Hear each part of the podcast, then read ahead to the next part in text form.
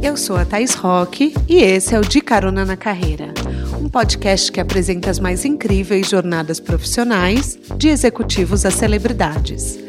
Juntos, nós vamos passear pelos caminhos percorridos por pessoas de sucesso e eu vou te mostrar que o impossível é só uma questão de ponto de vista. Vamos embora? Os caroneiros mais atentos sabem o que eu sempre digo.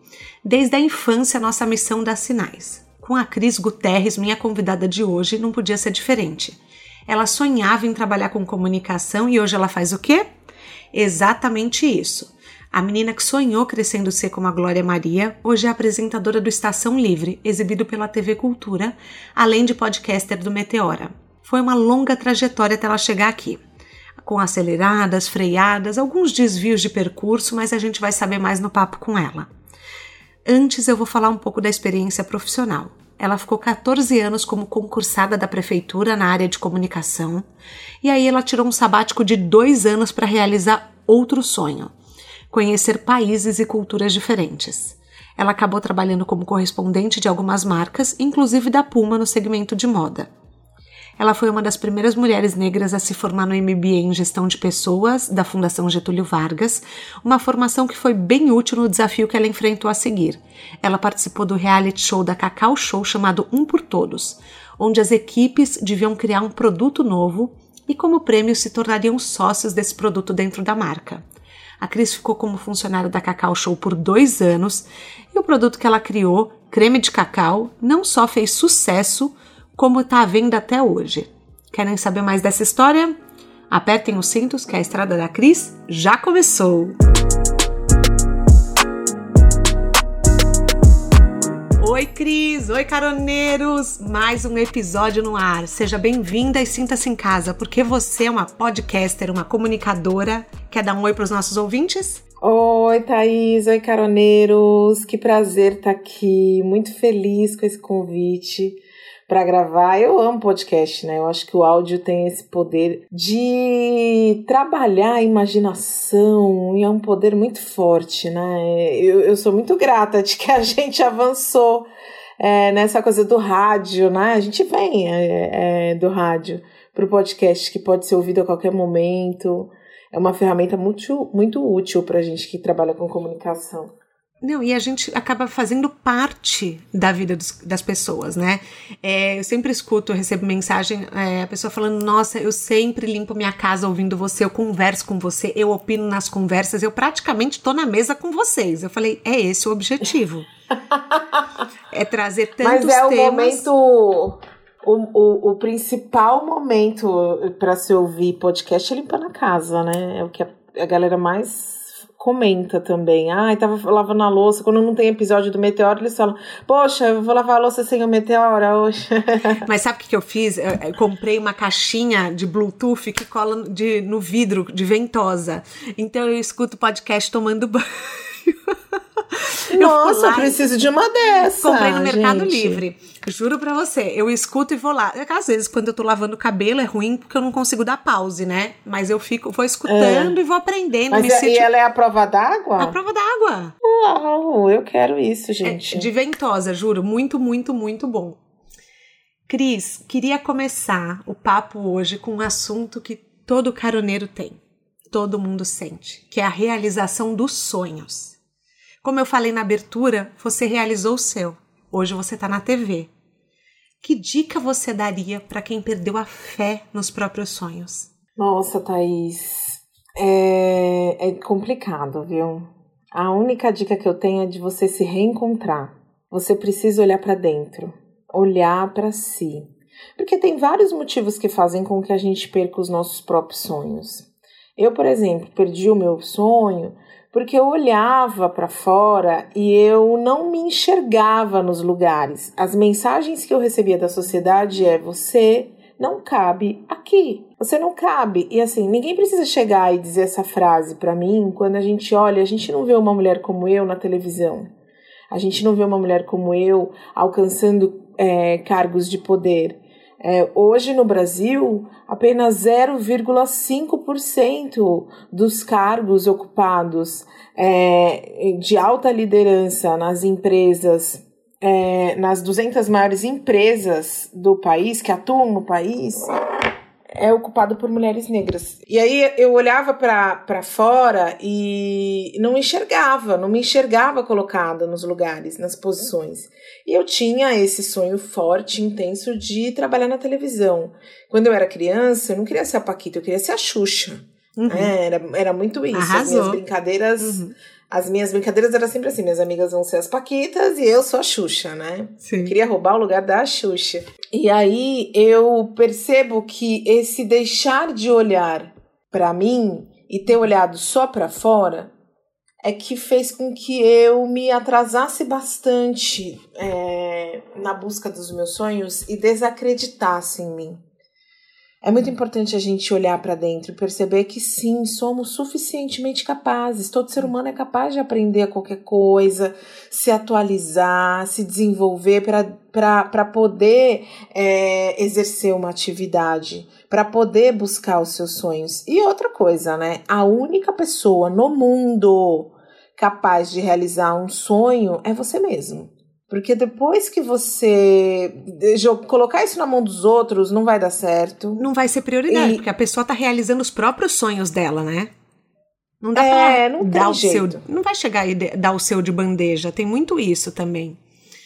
Mas é, eu já ouvi gente que fala que acorda e dorme pensando na realização do sonho, quase obsessão. Que dicas o que você daria assim para qual é o primeiro passo para a gente começar a realizar nossos sonhos? Esse acorda e dorme é, na realização dos sonhos também é importante para a gente falar um pouquinho, né? Porque tem uma questão que é qual é o limite entre o que é normal, o que é natural, o que se torna uma obsessão. Eu não sou uma psicóloga e eu não tenho essa ideia, mas eu penso muito na minha vida que muitas vezes alguns sonhos, em determinado momento, a gente faz com que eles se tornem maior do que nós mesmos. Uhum. E essa busca por esse objetivo que se torna maior do que nós mesmos também pode nos trazer problemas. Sim. E a gente vive numa sociedade que a sociedade brasileira foi implantado em nós que o brasileiro não desiste nunca, né? O brasileiro não desiste e que essa desistência, na verdade, é um sinal de autoestima, quando na verdade a gente precisa tomar muito cuidado, porque pode ser uma, uma persistência que não nos faz bem. Uhum. Então, também muito cuidado com essa coisa do, do sonho. Ah, eu sonho, eu acordo, eu penso. Será que em alguns momentos a gente não está deixando de pensar se aquilo, re... de avaliar se aquilo realmente é bom para nós? Se é pra eu gente, primeiro, né? Se faz parte se é pra da nossa gente, história. Se faz parte. Sim. Eu já tive um momento assim na minha vida em que eu queria trabalhar no Itamaraty. Eu cismei que eu ia trabalhar no Itamaraty, fora do Brasil, comecei a fazer os concursos e eu fiquei quatro anos só pensando naquilo, só fazia Gente, aquilo. As pessoas que estudam para o Itamaraty estudam muitos anos, né? Impressionante. Nossa, Seis, são, dez são, anos, eu fico impressionada. São muitos anos até você conseguir fazer, passar num concurso para você ser se tornar diplomata, que você não se torna ainda em primeira mão, tem algumas outras etapas para você vencer aí nesse caminho. E eu fiquei obcecada por aquilo. Só... E aí, um belo dia, eu percebi o quanto a minha vida tinha passado. E que, na verdade, talvez aquele nem era meu sonho verdadeiro e que eu estava buscando aquilo por um status. Uhum. É, e, e buscando algo que era muito difícil. Não que fosse impossível, era muito difícil, mas será que valia a pena eu ficar tantos anos estudando? E ainda mais que as regras que são colocadas para esse concurso são completamente absurdas, são exigências muito altas e que as pessoas que passam normalmente são pessoas que são treinadas desde a infância. Os pais já colocam os filhos em colégios caríssimos, com mensalidades em torno de 10 mil reais por mês já pensando em prepará-los para uma profissão como essa. Que talvez nem, sei, foi... nem seja o sonho dessas pessoas, né? O sonho dessas pessoas, que talvez nem seja o sonho dessas pessoas, né?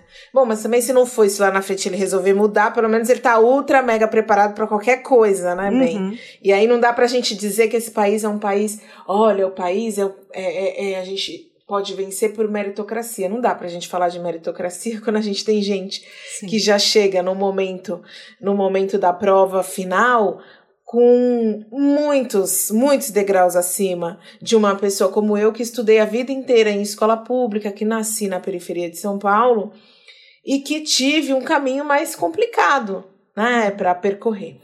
E aí ali foi um momento, por exemplo, que foi importante para mim, porque eu refleti, nossa, talvez esse não seja realmente um sonho, talvez eu esteja obcecada. Mas quando eu voltei a me conectar novamente com esse meu sonho de trabalhar na televisão, que foi um sonho que eu sempre trouxe desde a infância, e que em algum momento eu me desliguei dele porque o meio externo me mostrou através de mensagens que aquele lugar não seria para mim, quando eu me reconecto com ele de novo, a primeira coisa que eu digo para mim é: o universo sabe que esse é meu sonho? Amo essa pergunta. Saber. Porque às vezes a gente está vivendo um uhum. sonho que só está dentro da gente e ninguém sabe. E aí, como é que a gente vai realizar se a gente precisa da ajuda dos outros? Perfeito. Quando eu me tornei apresentadora, eu escrevi um artigo no UOL, né? Que eu sou colunista lá no UOL, falando, né? De, dessa realização, contando um pouco da minha história. E aí veio uma pessoa muito parecida comigo também, uma mulher negra, mais ou menos da mesma idade, que eu me dizer, Cris, eu, como eu faço? Porque eu também tenho esse sonho, mas eu já tinha desistido. E aí eu fui olhar, por exemplo, jornalista hoje. Uma uhum. pessoa que quer ser jornalista. Vamos tomar isso como exemplo para a gente é, trazer para os caroneiros como é que a gente pode fazer. Ela, ela era jornalista e queria ser apresentadora de TV. E eu fui nas redes sociais dela, só tinha coisas pessoais. Lá não dizia que ela era jornalista. Ela não mostrava Lá o trabalho não, dela de comunicadora. Ela não, mostra, não mostrava o trabalho dela de comunicadora. Como é que o universo vai descobrir que ela quer ser apresentadora? E quando Sim. a gente fala do universo, é claro que eu utilizei uma palavra lúdica para colocar no lugar como é que a TV Cultura, como é que a TV Globo, como é que o UOL, como é que os grandes conglomerados vão descobrir que existe uma mulher negra ali que quer ser apresentadora se ela não comunica para o mundo isso. Uhum. Sim. Porque eles até procuram, tanto que chegaram em mim. A gente precisa comunicar isso para o universo. Acho que esse é o primeiro passo. Depois a gente tem que focar, traçar um plano. Trouxe até a Vivi Duarte aqui, que é Eu Tenho um Plano. Adoro a é Vivi, é... já fiz um outro projeto que eu chamei a Vivi, ela gravou o meu propósito. A Vivi é ótima. Ah, então e a então Vivi pronto, bate na tecla do plano, né? Do plano, tem que ter um plano, gente. Não adianta. Sem um plano, a gente não consegue. Por mais que você não coloque no papel, mas você vai ter um plano na sua mente uhum. de que maneira nós vamos chegar lá. Eu tracei um plano e no meu plano eu anunciava é, para o universo que eu queria todas as vezes. Todas as vezes que eu tinha oportunidade, eu comentava para as pessoas que meu sonho era ser é, apresentadora eu conheci alguém do meio jornalístico e eu comentava, ah, porque eu tô, me, tô planejando ser apresentadora, porque eu tenho feito alguns trabalhos pensando em chegar nesse lugar. As pessoas não vão esquecer. Se esquecerem, tudo bem. Um dia, quando elas olharem para você também, elas vão lembrar. E se alguém perguntar para ela, você conhece alguém que, sei lá, olha, a TV tá procurando uma apresentadora nessa. Olha, eu lembro de uma moça, Cristiane, ela comentou comigo que ela tá, inclusive ela tem um plano, ela tá estudando, tá trabalhando. Legal. Né? Importantíssimo. Nossa, melhor é dica que você podia dar. Imprescindível contar para as pessoas, ter sempre esse pitch preparado tem um pitch sobre você uhum. e fale ele sobre cinco pitch minutos, é um, sabe? Tá, é, eu... assim, é, é você ter um discurso pronto, né? Um discurso pronto Sim. sobre você e sobre o seu produto, que no caso o meu produto sou eu. Uhum. A gente usa muito pitch no empreendedorismo, né? Que é essa apresentação rápida, tem essa ideia mesmo de ser uma coisa rápida, de você chegar e falar qual é o seu objetivo. Então, por exemplo, eu gosto de contar essa história que um dia eu encontrei a editora-chefe de uma revista que eu admirava há muitos anos e que eu pensava, eu queria muito escrever para essa revista. Uhum. Porque apesar do sonho de apresentadora, eu tenho um sonho profissional completo da jornalista, que é ser apresentadora. A colunista do UOL também era um sonho, que era ser colunista do Grupo Folha, que era uma coisa que eu falava. Ah, um dia quando eu chegar lá no, no Grupo Folha, e hoje eu trabalho no UOL. E eu encontrei essa editora-chefe num evento Uhum. E aí eu falei, meu Deus, a mulher tá aqui, cara, o que que eu faço? Eu preciso dar um jeito de falar com ela, tal. Ela sozinha num canto. Eu não tive dúvidas. Fui lá, peguei meu cartão, me apresentei falei, oi Adriana, tudo bem? Meu nome é Cris Guterres, eu sou jornalista.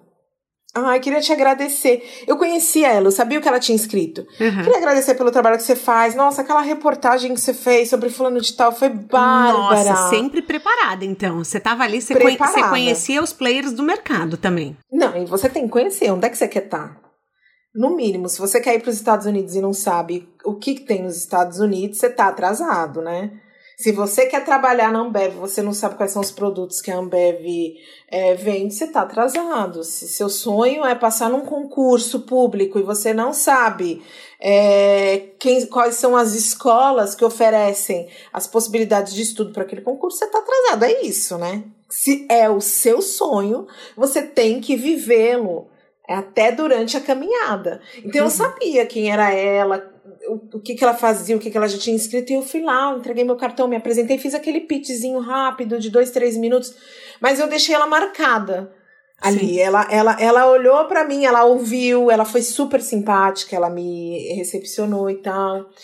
E ali a gente conversou depois no final do evento, a gente era um evento de apresentação do Google, depois no final tinha um almoço, ela veio almoçar do meu lado, porque fui eu que me conectei claro. com ela. Uhum. Ela não tinha muitas pessoas conhecidas ali, ela veio, ela puxou um assunto, a gente continuou conversando, eu falei que eu tinha um podcast, perguntei se a revista dela não ia ter um podcast, me ofereci até, olha, se quiser conversar sobre o assunto.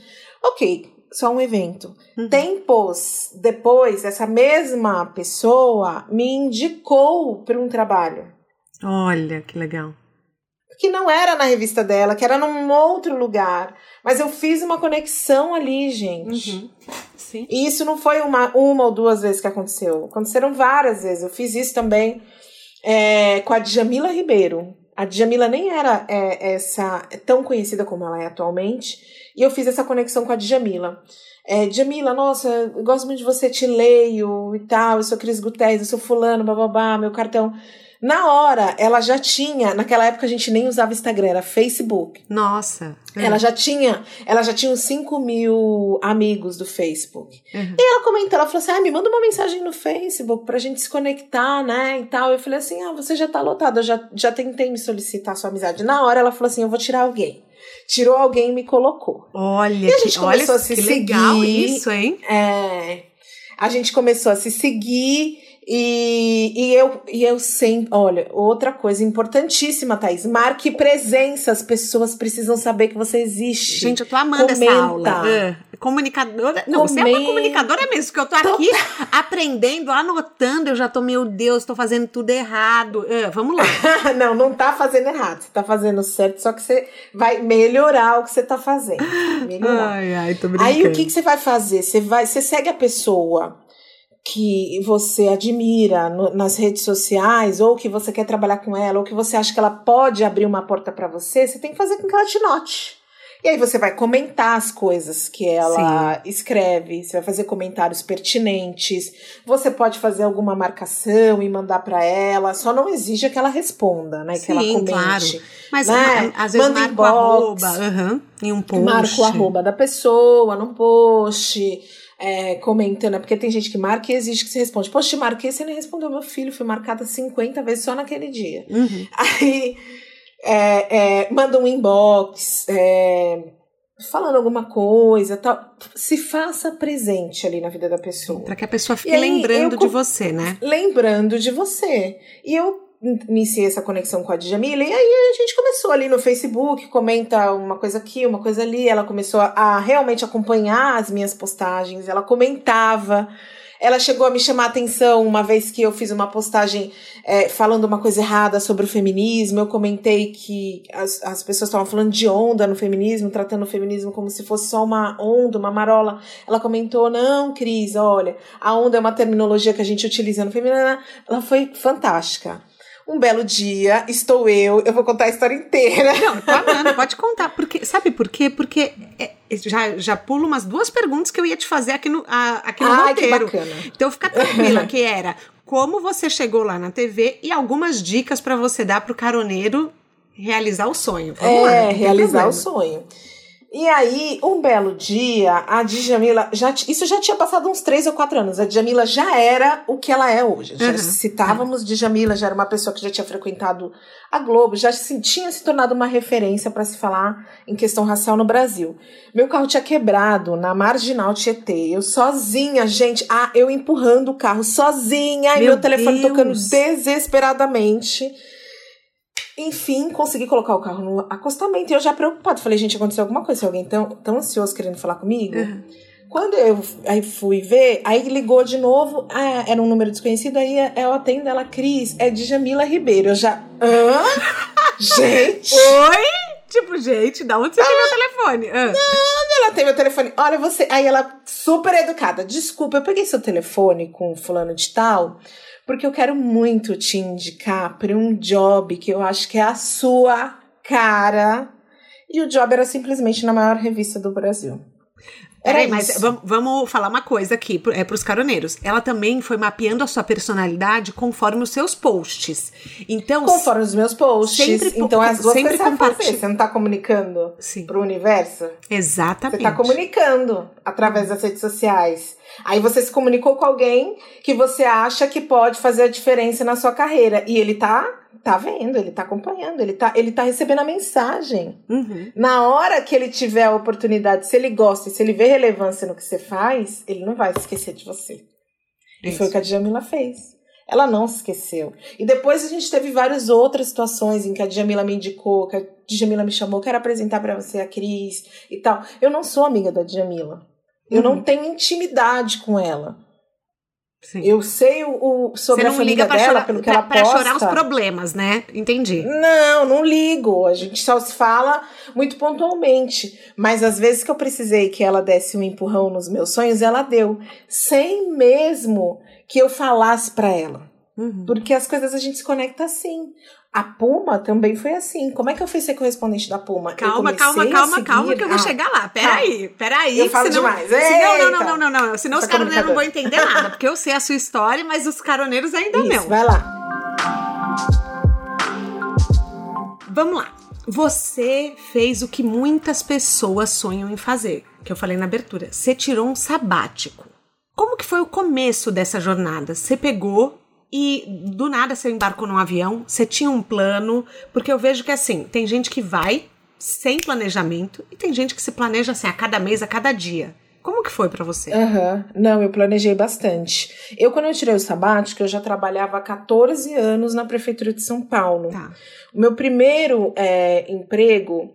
Meu primeiro emprego foi na área de. Eu tenho várias histórias legais, mas enfim, é muita coisa para contar aqui no podcast. Meu tá primeiro emprego foi eu trabalhei com uma moça que a minha mãe era doméstica na casa dela. Uhum. e ela tinha um estúdio de fotografia. E eu fui trabalhar com ela é, nesse estúdio como recepcionista. Eu trabalhei acho que três meses assim no estúdio. Depois ela teve que fechar logo em seguida. Mas lá eu me conectei com uma pessoa que para quem ela prestava serviços que trabalhava na Abril. Uhum. na editora Abril. E essa pessoa falou assim para mim nossa adoro seu trabalho. No dia que você sair daí me liga que eu vou te contratar. Mas eu nunca acreditei que essa é verdade Sim. Eu já fazia jornalismo. No dia que eu saí, eu não liguei para a pessoa. Aí a pessoa me ligou. Poxa, eu não falei para você que era para você me ligar? E eu liguei lá na, com a Mônica para saber de você e Nem você todo ela mundo falou que tinha fala da boca para fora, né? Nem todo mundo fala da boca para fora. Olha que coisa. Importante e aí eu fui trabalhar, fui trabalhar na Abril. Uhum. Depois eu saí, eu era só que eu era de estagiário, eu fazia faculdade. Aí eu ah. passei num concurso público e aí eu saí para assumir essa, esse cargo do concurso público. Que foi onde você ficou por 14, 14 anos? Isso, fiquei 14 anos na prefeitura de São Paulo. É, eu sou gestora, eu fui gestora pública e exerci tra vários trabalhos, entre eles a assessoria de imprensa, que foi eu cheguei assim num dos topos da minha carreira lá dentro da prefeitura, porque a gente vai sendo promovido, promovido, promovido e aí chega. Só que quase ninguém chega nesse cargo uhum. quando vem da base, como eu, Sim. que vim da base, né? E aí eu comecei a me preparar. Eu gostava muito da prefeitura, mas assim, me desconectava completamente com o que eu sempre quis ser, que era aquela jornalista que trabalhava em TV, que escrevia para veículos. Ali eu estava num cargo muito é, público, muito quadrado, onde eu tinha é, que fazer aquilo que a prefeitura me determinava. Uhum. Não que hoje eu não tenha regras e não tenha chefes, tenho, mas eu não tinha uma liberdade editorial, como por exemplo eu tenho no UOL. Sim. E aí eu decidi que eu já tinha aquele sonho de sair do Brasil, eu já tinha ficado um tempo fora fazendo intercâmbio, que eu fiz intercâmbio em Malta. E aí eu decidi que eu queria sair fazer esse sabático de dois anos, que era uma possibilidade que eu tinha de sentir o mercado sem pedir exoneração, porque é isso, funcionário público você tem. Isso que eu queria saber. É, Cê, estabilidade. A estabilidade. Ninguém falou para você, você é doida de largar essa estabilidade? Todo mundo, inclusive minha mãe. A, até por isso que eu segurei tantos anos, porque senão eu já tinha saído há muito tempo. Uhum. Eu queria ter saído muito antes, mas a minha mãe, por exemplo, era uma pessoa que pesava muito. Imagina, você tem um bom salário, um ótimo cargo, você vai sair. Vai sair para nada. Como assim? Meus colegas também falavam, os amigos, gente que estava estudando concurso, falava, gente, como assim eu estudando e você querendo sair, né? Mas eu não era feliz. Mas não gente, era o seu sonho, era o da pessoa, não era o seu. Não era o meu. E eu acho que a coisa mais importante que a gente tem que responder para nós, quando a gente entra numa crise profissional, é: quantos anos mais eu tenho que exercer essa função? Ah, no meu caso, naquela época, era tipo para me aposentar e poder mudar de vida. Uhum. Mais 25 anos. Eu sou feliz hoje? Não. Existe a possibilidade de eu ser feliz dentro desses 25 anos exercendo essa carreira que eu exerço, da maneira que ela já me apresentou há 14? Não. Então o que eu tô fazendo aqui? Tô no lugar errado, né? Sim.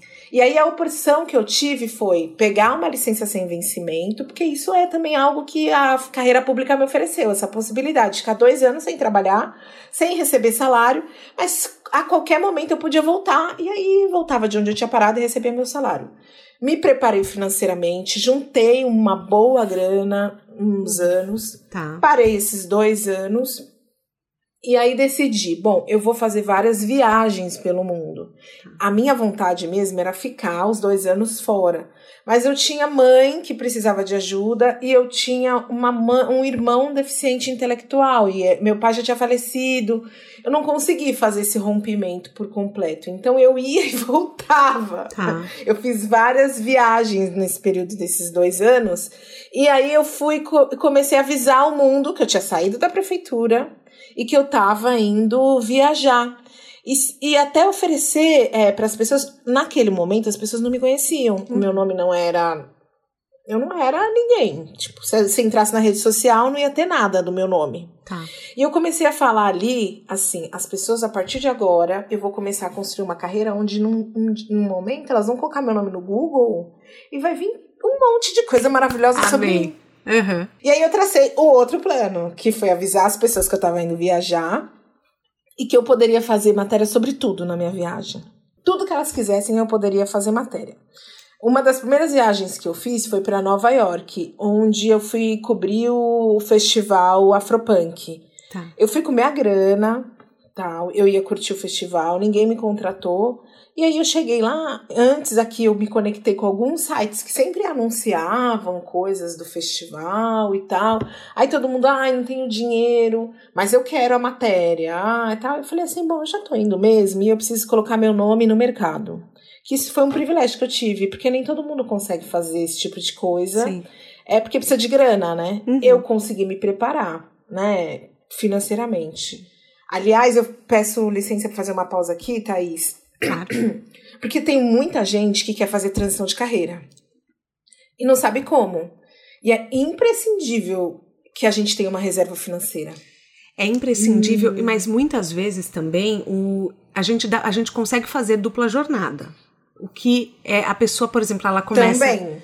Por exemplo, se ela quer ser mentora ela pode começar atendendo na hora do almoço, ela pode atender aos sábados, aos domingos, ela pode marcar cafés de meia horinha, hoje em dia reuniões de Zoom, nos breaks que ela faz. Então, assim, tem a dupla jornada para você também ir testando para ver se você gosta daquilo, né? A gente daquilo. Tam... É, foi o que você também. falou. Eu parei para refletir. Você chegou no máximo do que a carreira podia te fazer. E você falou, daqui para frente, Eu não vou mais, eu não vou mais ser feliz. Não, não, vou mais ser feliz, não vou. Não, não tinha mais o que fazer ali. Exatamente. Eu poderia mudar de secretaria, poderia mudar de ambiente, mas o cargo seria o mesmo. Essa era a, a ideia ali. Mas as viagens você ia independente. Você, você escolhia o destino e aí você procurava os, os jobs. Você não, você não se movia conforme os trabalhos, é isso? É, eu, não, me movia conforme os trabalhos, porque eu estava num momento já de é, autodescoberta, que estava muito relacionado com essa questão racial, que, por exemplo, hoje está muito forte dentro do meu trabalho. Então, por exemplo, uma das coisas que eu queria ir naquela época era Nova York que era um lugar onde eu ia fazer várias descobertas da história do negro nos Estados Unidos. Uhum. Então eu fui para Nova York e eu produzi muitas pautas sobre isso. Então eu fiz pautas sobre o Harlem, aí eu me comunicava com os veículos, mandava. Tinha gente que pagava, tinha gente que não pagava. Uhum. Eu estava naquele momento nessa possibilidade, mas eu precisava que as pessoas soubessem quem eu era. Cris Guterres. Ela, olha, ela escreve. Nossa, ela escreve bem. Olha, ela sai do Brasil. Meu Deus, ela fala inglês. Eu precisava comunicar isso. Uhum. Essa foi a estratégia que eu tive. E aí, ali, já utilizando essa estratégia de comunicar, de, de, de fazer contato com as pessoas que eu acho que podiam é, dar match ali na minha carreira, eu comecei a acompanhar pessoas, jornalistas, que escreviam em veículos que eu adorava. Então eu comecei a acompanhar um rapaz, por exemplo, de um veículo que chamava The Hype BR que falava muito de cultura urbana, street style, de moda, de tênis, tal. Eu adorava isso, adoro ainda, até hoje eu respiro. Gente, eu, eu sou aquela que vai no casamento ser madrinha calçada de tênis. E aí eu me conectei com essa pessoa e comecei. A mesma coisa que eu fiz com a Djamila. Eu conectei através da internet, bem cara de pau, comecei a seguir ela, o pessoal dela no Instagram. E aí, quando ela postava alguma coisa do trabalho dela, eu comecei a comentar. Uhum. Aí ela me viu, começou a me seguir. Legal. E aí já. começou a comentar os meus posts pessoais. Aí eu fui abusada, comecei a comentar os posts pessoais dessa Não foi abusada, também. ela te deu uma liberdade e você aceitou. Deu liberdade. Uhum. Um belo dia, estava eu já em Paris. Eu estava em Paris para cobrir o Afropunk lá em Paris. Nisso eu também já tinha me conectado com a pessoa que mais fazia coberturas de Afropunks, que era a Maga Moura. Já tinha arrumado um jeito de me conectar com a Magamora, já tinha feito amizade, nos encontramos em Paris para curtir o festival juntas e também pegar os matches com o Magá, né? Porque a Magá tinha vários matches com empresas e tal. Quando essa pessoa me liga e fala, Cris, eu tô vendo que você tá na França e eu tenho um job para Puma em Londres. Eu queria muito que você fizesse pra gente. Você... É sobre. Ah, uh, oi, hello, pode falar. Aí é, e esse hello é o susto daquela que traça um plano e descobre que deu certo. Tipo, os planos se realizam. Ah. Se realizam, Nossa, que maravilhoso essa e, história. Assim, ah. Eu tô contando essa história para que, que as pessoas mesmo. realmente ah. percebam que quando a gente coloca uma energia positiva naquilo que a gente quer fazer e a gente faz, vai até o final, uma hora reverte. Eu nunca imaginei que essa pessoa fosse me indicar para um trampo na para Puma em Londres. Aí a Puma pagou para eu ir para Londres. Eu entrevistei a Cara Delevingne nessa nesse evento. Não acredito. Naquela, ah.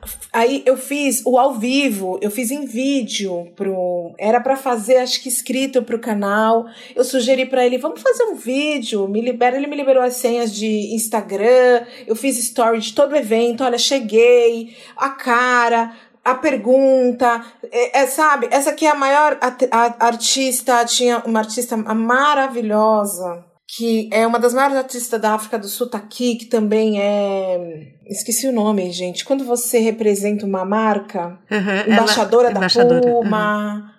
Foi mostrando tudo, tinha gente do mundo inteiro. A Puma tinha levado um representante de cada país onde ela mais vendia. Eu era representante brasileira, eu estava me conectando com pessoas do mundo inteiro. Tinha gente da África do Sul, gente do México. Maravilhoso. Tava naquele evento incrível.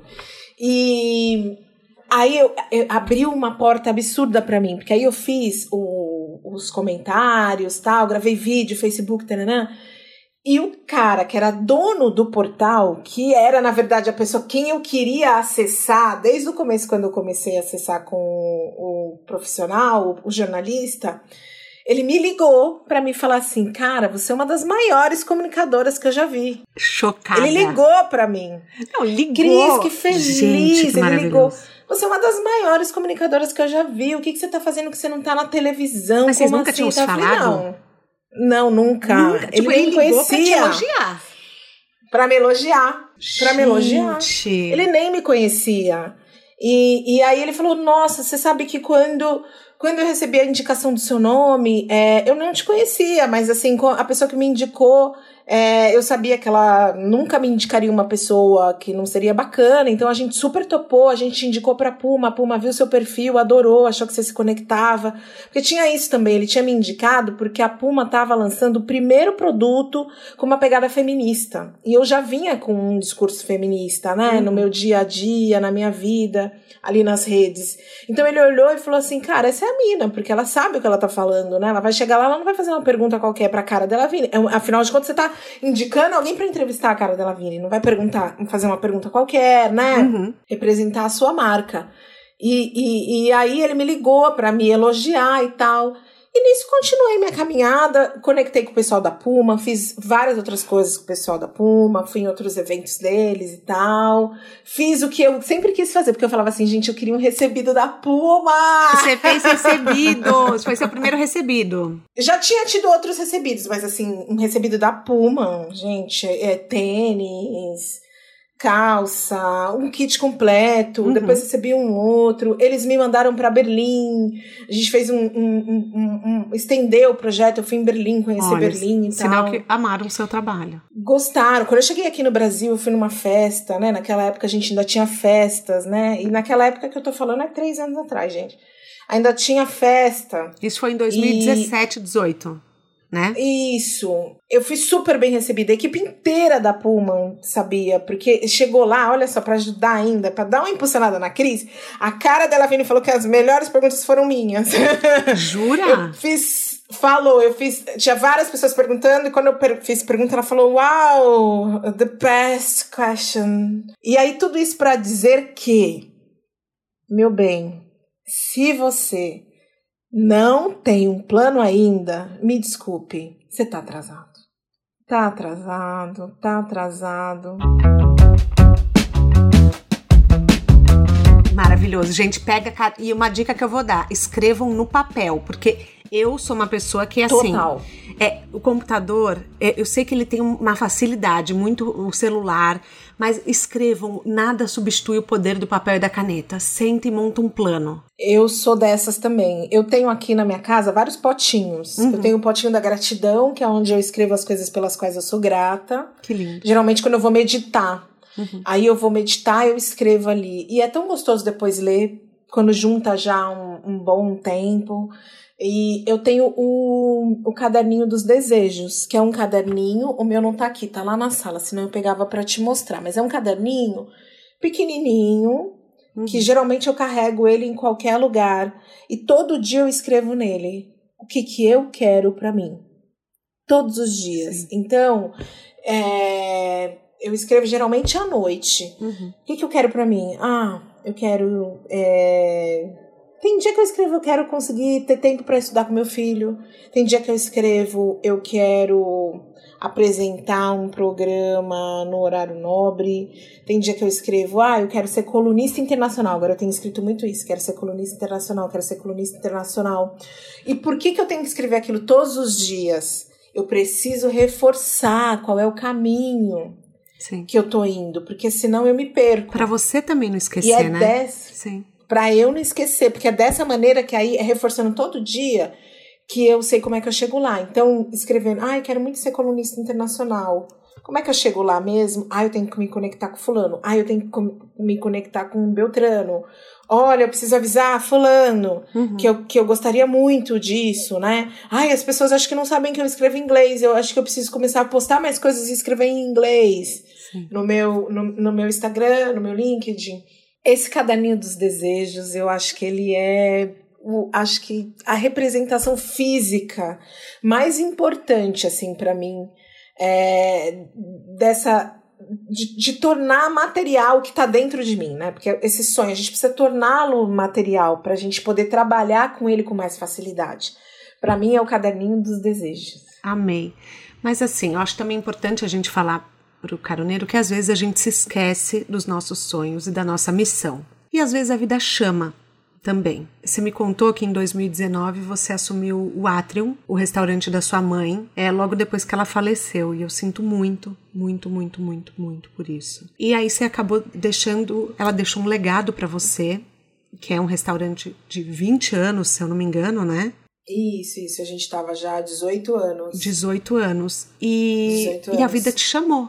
Por mais que você soubesse já o seu caminho, você, você precisou ir cumprir outra missão temporariamente, né? Precisei. Thaís, eu já vinha é, ali no Atrium concomitante a todas essas histórias que eu contei, assim. Porque ah, meu você pai, já, você já tava restaurante, já estava por ali, sempre tive por ali. Meu pai e minha mãe construíram esse, esse era o sonho deles meu pai e minha mãe. Minha mãe queria muito trabalhar com comida, né? Desde uhum. a infância. Ela falava que ela queria trabalhar com comida que curasse as pessoas. Assim. Olha que forte. E essas isso. eram frases, eram frases que a gente ouvia muito das pessoas quando elas iam almoçar lá. Elas falavam assim: Nossa, eu como aqui, eu me sinto curado. Olha que incrível, elas recebiam a mensagem, né? Olha. E ela era uma pessoa que cozinhava com muito amor, muito amor. Então, eles foram viver esse sonho num determinado momento da vida deles construíram um restaurante, um restaurante bacana ali perto da região da Avenida Paulista, aqui em São Paulo, que é uma região economicamente uma das mais ricas do país, né? E eu ali sempre com eles, eu ajudei a escolher ponto, a escolher ideias, né? Eu sempre estava ali trabalhando de uma forma ali é, do lado, não uhum. presente 100%, mas sempre ali do lado e seguindo a minha carreira. Em 2012, o meu pai falece, e aí eu me torno a sócia da minha mãe no papel, porque ela precisava de uma sócia, e também sou um apoio. Eu, eu tô sempre ali caminhando com ela no restaurante, fazendo coisas que ela não conseguia fazer, fazendo conexões com pessoas, né, fazendo alguns contatos no administrativo, auxiliando ela e cuidando da, da imagem do restaurante é, para fora, né? Uhum. Colocando o restaurante para as pessoas conhecerem, é, fazendo assessoria de imprensa e tal. Foi até por conta dessa conexão que eu chego no reality show, que depois, em algum momento, se der tempo, a gente fala disso. Foi por, por estar à frente do restaurante, uhum. ali junto com a minha mãe. Em 2019, quando a minha mãe falece, aí eu decidi continuar com o restaurante, embora que ele nunca foi meu sonho. Uhum. E aí acho que é bem importante eu falar disso aqui, porque assim, eu na verdade encontrei no fato de continuar com o restaurante uma maneira de continuar vivo o sonho da minha mãe. Mas você, eu hoje. De você conectada com ela também, né? De, né, de mim conectada com ela. Mas hoje eu vejo que o maior aprendizado que eu tive é que é impossível viver o sonho dos outros. O sonho do outro é do outro. E se ele falece, o sonho dele falece junto com ele. Sim. Eu não posso fazer do sonho do outro um sonho meu. Eu não consegui. Eu não fui feliz nesse tempo. Talvez se não tivesse a pandemia, e aí eu faço uso aqui dessa conjugação do verbo no pretérito do se não tivesse, né? Uhum. É, talvez eu, eu estaria com o restaurante aberto ainda, porque o que, que na verdade eu não estava vivendo um sonho meu. Eu tinha pegado algumas pessoas para administrar o restaurante para deixar o sonho da minha mãe viva. Vivo, o sonho da minha mãe vivo. Quando chegou a pandemia, eu tive que dispensar muita gente. A gente teve um, um, uma diminuição de receita de mais de 80%. Foi impossível manter pessoas administrando o restaurante para mim, porque a gente está falando de cargos de administração, que são cargos de altos salários, alta competência, e eu tive que assumir o restaurante. E no começo foi um desafio incrível, porque aquilo que não te desafia não te movimenta. Uhum. Eu fui desafiada, aquilo me movimentou, eu tive um crescimento absurdo profissional, de aprendizagem, eh, eh, administrando um restaurante que foi um dos tipos de comércios mais afetados pela pandemia e pelas Sim. políticas necessárias de isolamento eu tive um ganho muito grande. Só que o desgaste foi muito maior. Porque Sim. aquele sonho nunca foi meu. Eu estava colocando toda a minha energia em algo que eu nunca desejei. E deixando que o meu sonho de trabalhar como comunicadora passasse do meu lado. E eu nem vendo. O sonho passando e eu nem vendo. Quando eu recebi o convite eu já tô chorando, da TV Cultura, tá eu já tô aqui, eu já tô, meu Deus, manter as nossas mães dentro de nós vivas, eu dentro já tô chorando. de nós, é muito difícil, como Sim. isso é difícil, né? E minha mãe era uma pessoa espetacular, espetacular, que incrível. Meus pais, eu tive um privilégio muito grande de ter nascido numa, numa família espetacular. Meu pai também era alguém que deixou uma saudade imensa. Meu pai e minha mãe, quando faleceram, foram pessoas que, que as, as pessoas vinham até mim diziam assim: Meu Deus, assim, a minha vida só tá assim porque seus pais me ajudaram, seus pais fizeram a diferença, seu pai, sua mãe. E aí meus pais foram essas pessoas incríveis. E aí ao longo desses 13 meses, foram 13 meses de pandemia. Minha mãe faleceu em agosto de 2019. No momento que ela faleceu, foi a melhor maneira de ressignificar a morte dela foi manter o restaurante vivo. Sim. Né? Foi a escolha correta, mas ao longo da, do período de pandemia, já não fazia mais sentido. Eu ainda insisti durante, tre durante 12 meses, 11, 12 meses. Aí comecei a sofrer, já não estava mais aguentando e precisei tomar a decisão de fechar o restaurante. Foi a parte mais difícil, tomar a decisão. Uhum. Quando eu tomei a decisão, ciente de que era o melhor para mim, melhor para a história do restaurante, até porque negócios também precisam ter um fim. Sim. E é importante que esse fim seja num momento é, bacana ainda, ainda que com a pandemia, que eu estabeleça um momento bacana, porque assim, da maneira como eu tava, daqui a pouco eu ia começar a fugir de, de, de credores, né? Uhum. Então, eu falei, vamos fechar agora, enquanto ainda é possível pagar as dívidas, enquanto é possível ressignificar essa história. Sim. Decidi fechar, fiz o fim do restaurante de uma maneira bem linda, como meus pais me ensinaram, que foi de ser generoso a quem está à nossa volta. Então, num momento onde a gente tinha, tem ainda muita gente com fome, eu ressignifiquei o fim do restaurante e os nossos últimos dias de vida, a gente fez comida só para quem estava em situação de rua ou em extrema necessidade aqui na região. Sim. A gente cozinhou é, com outra energia, e aí o fim foi tão bacana, porque a gente transformou aquela história, né? A gente Sim, refez nossa. aquilo. Fechei o restaurante no dia 30 de março. No mês de abril, fiquei cozinhando para as pessoas que estavam em situação de rua, que foi uma história que a gente levou ao longo dos nossos 18 anos. A gente sempre cozinhou para as pessoas em situação de rua.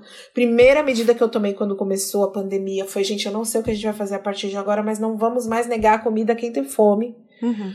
Sabe? Quem vier pedir comida, vamos estabelecer alguma possibilidade da gente ter uma comida separada para quem vier pedir a gente poder dar porque a gente está num momento onde não circula ninguém. Aquele momento, no início da pandemia, não circulava ninguém na Avenida Paulista. Ninguém na rua. E é, é um dos locais, acho que é o segundo local onde mais tem concentração de pessoas em situação de rua. Primeiro ali na região central, depois a Avenida Paulista, aqui uhum. em São Paulo. Então, o que, que essas pessoas vão comer? E a gente ressignificou esse fim. E aí, quando veio o convite da TV Cultura, eu entendi. Eu falei assim, gente, é isso. O universo está me mostrando que, Cris, você me avisou a vida inteira o que, que você queria. Não é o restaurante não que é você quer. Não é o restaurante. Não é. É, mas você, é. você encerrou de uma maneira linda e seu sonho veio.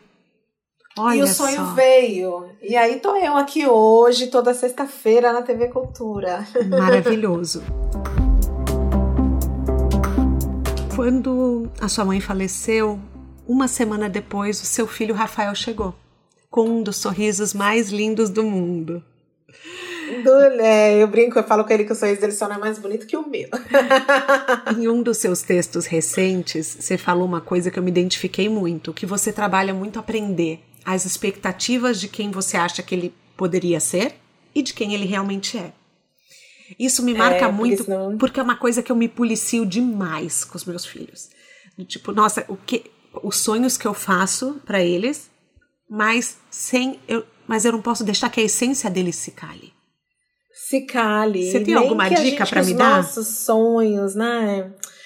Ai, tá, eu tô aprendendo, viu? Porque o Rafa chegou, tem menos de dois anos, né? Então a gente tá construindo uma relação. E eu me tornei mãe de um menino que já tinha 14 anos. Eu acho que para mim, essa fala para mim é muito intensa, porque assim, não adianta. As pessoas costumam dizer, quando você se disponibiliza para adoção, que elas querem adotar uma criança pequena, que elas querem moldar esse filho da medida como elas acham que eles devem ser. Mas filhos não são moldados como a gente gostaria que eles fossem. Eu não sou o que a minha mãe gostaria que eu fosse. Uhum. É, quando eu digo em profissional, profissionalismo, eu não escolhi a profissão que a minha mãe gostaria que eu tivesse escolhido. Eu não fiz sexo na hora que a minha mãe é, achava que eu deveria ter feito. Minha mãe era daquelas que achava que eu deveria casar virgem. Eu nem casei, uhum. entendeu? É, eu não é lógico, mas no conjunto eu sou aquilo que minha mãe sonhou, porque na verdade a minha mãe queria que eu tivesse caráter, que eu fosse uma pessoa decente, que eu fosse feliz, que eu realizasse meus sonhos. É isso que a gente tem que querer para os nossos filhos. E eu falo isso pro meu filho o tempo inteiro. Filho, não importa que caminho você vai escolher. Eu só quero que você seja decente, que você respeite as mulheres, respeite os seres humanos ao seu redor, que você não precisa destruir ninguém para alcançar seus objetivos. E o resto, as escolhas são suas. Uhum. Porque a gente cria expectativas. Ah, eu quero que ele faça isso, eu quero que ele seja aquilo, eu quero que ele seja aquilo outro. E aí a gente coloca no filho, porque a gente, a gente comunica isso para ele. A gente comunica nos investimentos que a gente faz, a gente comunica na nossa fala, nas broncas que a gente dá. E a gente coloca no nosso filho um peso muito grande, que é de não é, nos é, decepcionar de ter que atender às nossas expectativas. Ai, e minha mãe fez isso comigo. Sim. E isso foi um peso grande. E eu não quero fazer isso com meu filho. Eu quero que ele tenha liberdade para dizer: não, eu não vou para esse caminho. Minha mãe quer que eu vá nesse caminho, não, eu não vou para esse caminho. E eu tenho que ficar. E, e tá, é uma coisa que a gente tem que ser leve. Só que a sociedade faz o tempo inteiro isso pesar na gente, porque nós somos mães. Então nós somos cobradas insistentemente desse amor romântico pelo filho, dessa paixão, dessa entrega, dessa devoção a esse lugar da mãe que cuida, que ama, uhum. tal.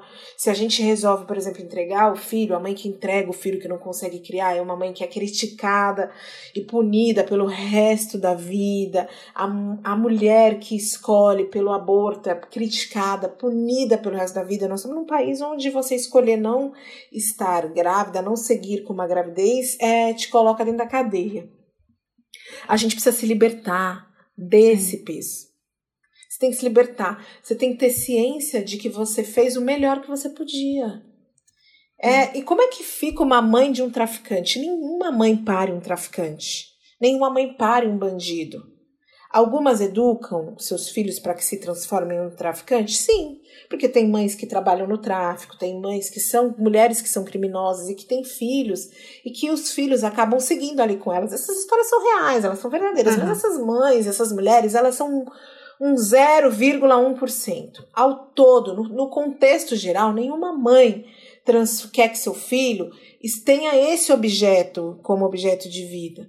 Mas é muito importante que a gente se liberte da culpa do que nossos filhos se tornaram quando a gente só deu amor, Sim. quando a gente só educou, quando a gente só ensinou. Porque quando seu filho faz alguma coisa errada, eu tenho certeza que uma das primeiras coisas que você pensa é onde foi que eu errei. É, e é uma fala comum, né? A, a, culpa materna é muito reforçada pela sociedade.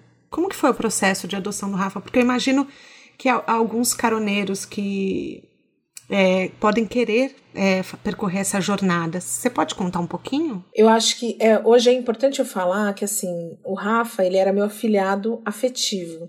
Eu me candidatei, eu ainda achava que a minha carreira tinha muito que evoluir, que eu trazer uma criança eu ser mãe naquele momento iria atrapalhar. Eu queria ser mãe mais para frente.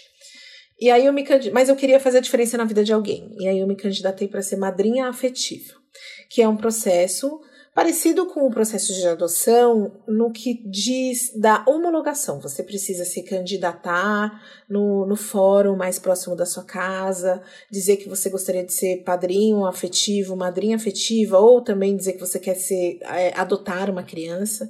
Você vai passar por uma avaliação, vai se tornar habilitado para estar com essa criança. Só que no caso do madrinho, do padrinho afetivo, você é, é corresponsável junto com o Estado né, da, do desenvolvimento de uma criança que esteja acolhida num dos abrigos do país.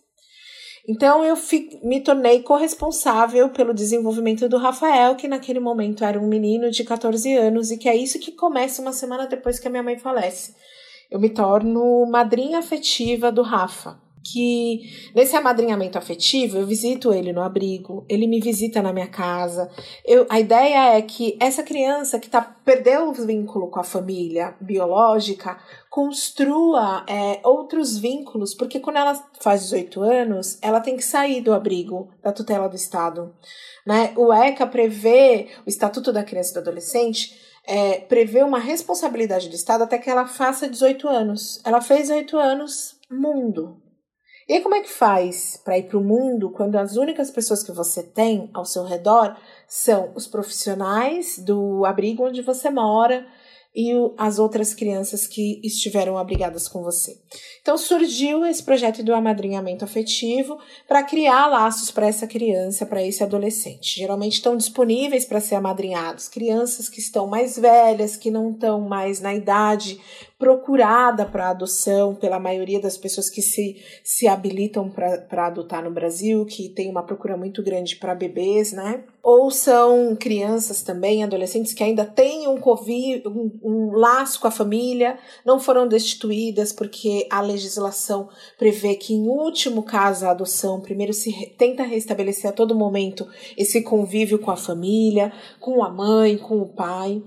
E aí eu me tornei madrinha afetiva do Rafael e o Rafa veio e transformou a minha vida. A gente se transformou, a gente se uniu assim intensamente. E no desenvolvimento da nossa relação, um belo dia ele virou para mim e falou assim: Nossa, eu ia ser tão feliz se você fosse minha mãe. E aí eu resolvi me disponibilizar. Aí eu tive que fui atrás de uma advogada, a gente ainda está nesse processo né, da adoção, ele ainda, eu ainda não consegui adotá-lo, eu tenho uma guarda do, do Rafa temporária, porque o juiz está fazendo várias análises na minha história, na história do Rafa, vendo se realmente eu sou uma boa influência para o Rafael, né? E aí ele veio morar comigo, já tem. Ele começou a morar comigo na pandemia. Na pandemia ele veio morar comigo. E a pandemia também potencializou, porque eu já tinha criado um amor imenso pelo Rafael. E eu, na verdade, não tinha percebido que eu já agia como a mãe dele em todas as situações. Eu ia na reunião da escola, eu estava presente em todos os momentos assim do Rafa, né? E aí, quando ele traz esse start do ia ser tão bom que você fosse minha mãe, ali eu, eu converso com uma amiga que, que tem filhos adotivos.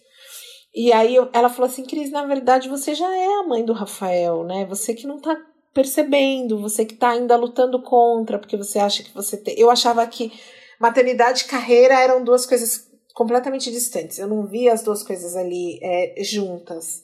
Aliás, quem me mostrou isso, que estava tudo junto, foi uma pessoa, a mesma pessoa que nos conectou, que foi a Andrea Cruz.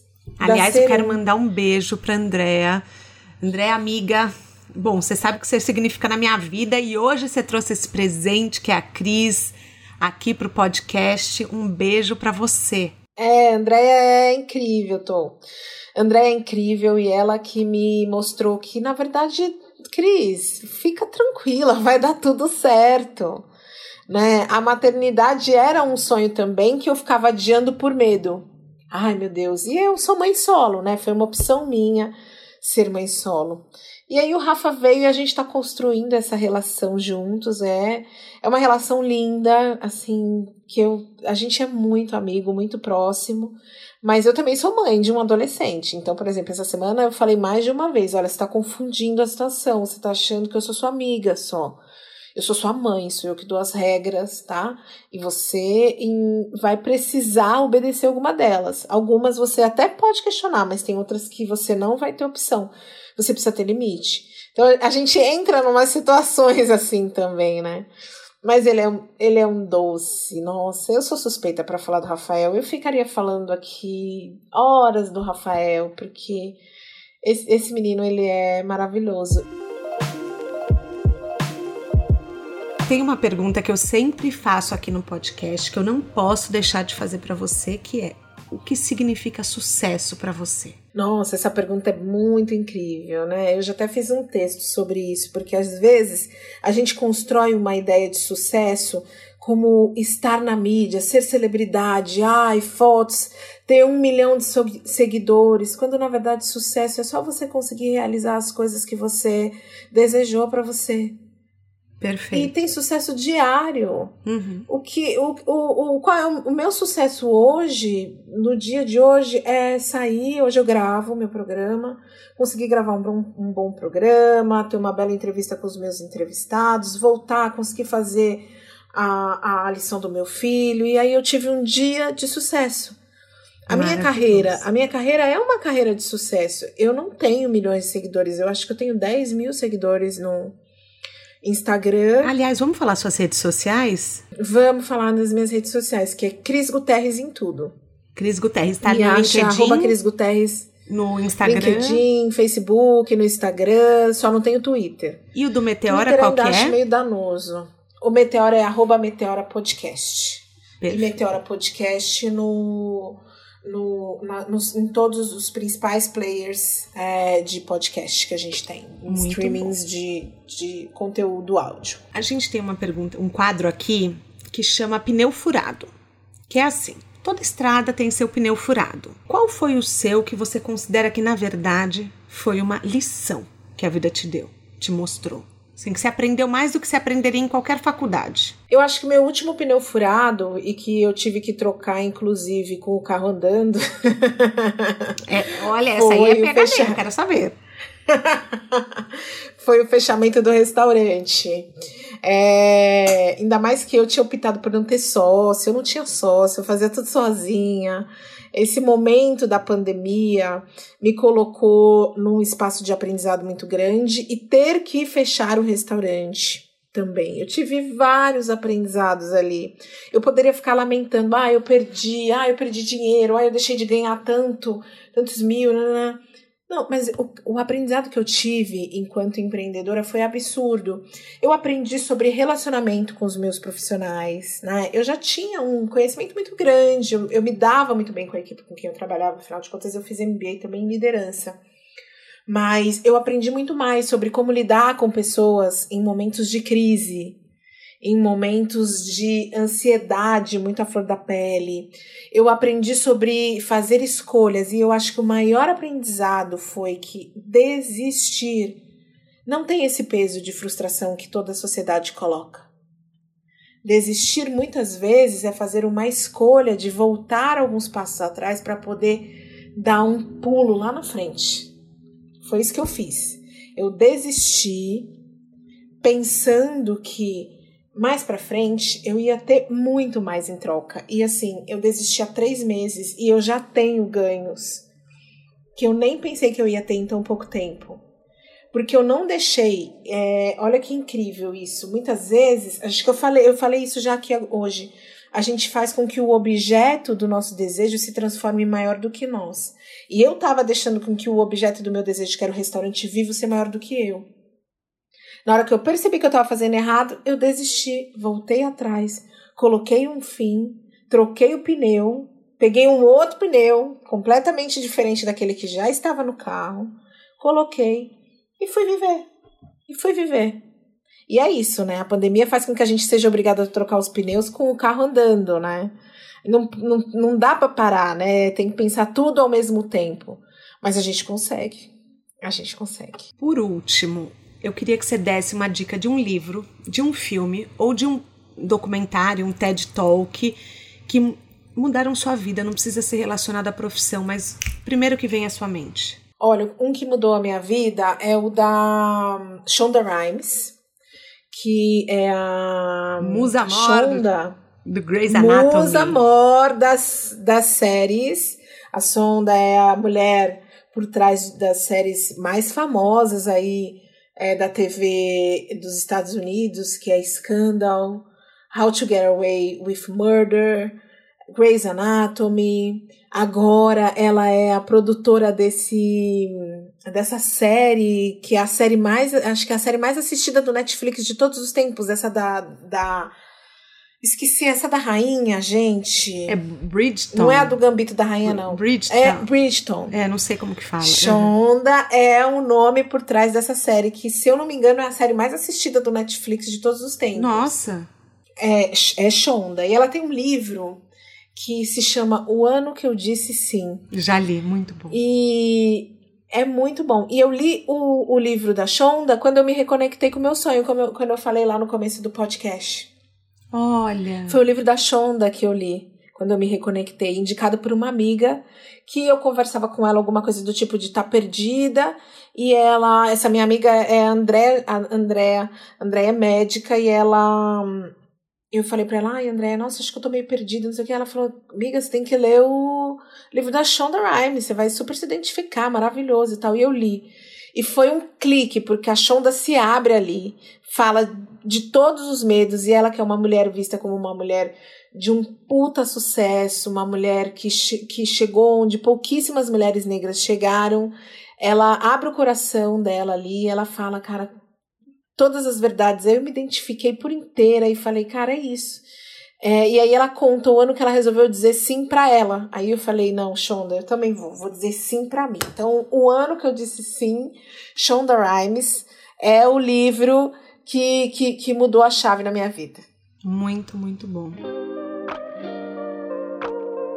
Cris, a gente chega ao fim da nossa carona. Não tô nem acreditando. Ai, que gente... pena. Minha carona acabou, vou ter que descer, mas que bom. Vou descer por aqui feliz, satisfeita. Ai, eu amei, eu amei. A conversa foi maravilhosa. Olha, nossa, eu tô assim, eu poderia ficar horas aqui te ouvindo. Primeiro, porque você é uma maravilhosa comunicadora. Segundo, porque a história da sua carreira, da sua jornada para os caroneiros vai ser muito, muito, muito aprendizado. Porque, gente, o tanto de dica que, bom, que, você deu hoje. Assim, você deu. Você, você não percebeu, mas você deu uma aula para todo mundo. Eu acho que fica essa lição, gente. Primeiro, tem um plano. Segundo, vamos lá, bota as coisas no papel, se organiza. Se você não tem um plano, tudo bem, vamos começar hoje. Não tem De problema, só coloca no papel, é. Deixe claro aonde você quer estar, pro universo, para todo mundo se conecte com as pessoas que você admira do seu mercado, e, e conheça os players, conheça que, quem está ali ao redor da onde você está, que empresas você acha legais. Gente, assim, olha, hoje pega o caderno e anota, caroneiro, porque pra gente não esquecer, tanto eu quanto vocês. E se um dia a gente esquecer, um lembra o outro aqui, entendeu? E não fecha a porta para ninguém também, né, Thaís? Acho que isso é importante, porque eu vejo que tem gente que caminha, vai caminhando, abre a porta e não segura a porta para quem vem atrás. Tem gente atrás de você. Assim como, como você está procurando alguém na sua frente para abrir a porta para você, tem gente atrás de você também. Faça parcerias com pessoas que, que também são, têm menos alcance do que você, que também tem tanta dificuldade quanto você de entrar no mercado. Segura a porta para outras pessoas entrarem. Isso também é muito importante. E para mim, bom, eu as pessoas me conhecem muito pelo meu sorriso, né? E eu falo pro meu filho, filho, um sorriso abre vários caminhos. Eu tô sempre sorrindo para a vida, sorrindo para as pessoas. E aí acaba que às vezes as pessoas falam assim: "Ai, não dá para dizer não para você com esse sorriso". Maravilhoso, é isso aí. Esse Mais é uma lição hoje. Fica um sorriso no rosto. Bom, escutem o Meteora. Vão lá, porque assim, é sucesso, tá? A Cris tá lá contando as histórias, então se hoje uma hora foi pouco para vocês, clica no Meteora que a Cris tá lá. Isso, vai pro Meteora. Direto. Muito bom. E vai, e toda sexta-feira, 10 da noite, no Estação Livre, na TV Cultura. Isso mesmo. Muito, muito, muito obrigada. É, o De Carona na Carreira tem a consultoria de conteúdo do Álvaro Leme, a supervisão do José Newton Fonseca, a sonoplastia edição do Felipe Dantas e a identidade visual do João Maganin. Todas as dicas que a gente abordou estão na plataforma que você nos escuta no descritivo do podcast. Bora lá no Instagram falar mais um pouquinho sobre o episódio de hoje. A gente volta na próxima semana com mais um de Carona na Carreira. Um beijo grande.